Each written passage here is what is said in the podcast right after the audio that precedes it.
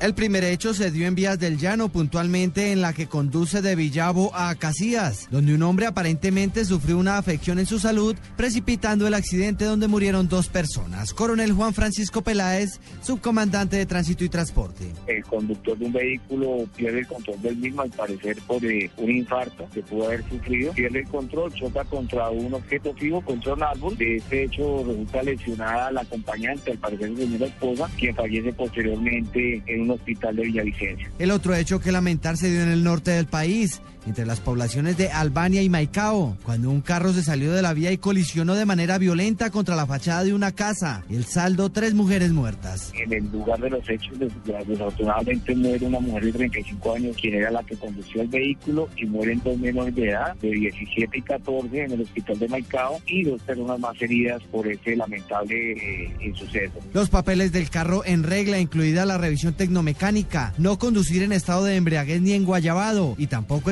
los límites de velocidad, son las principales recomendaciones de la policía a todos los viajeros en Colombia. Fabián Martínez Pérez, Blue Radio.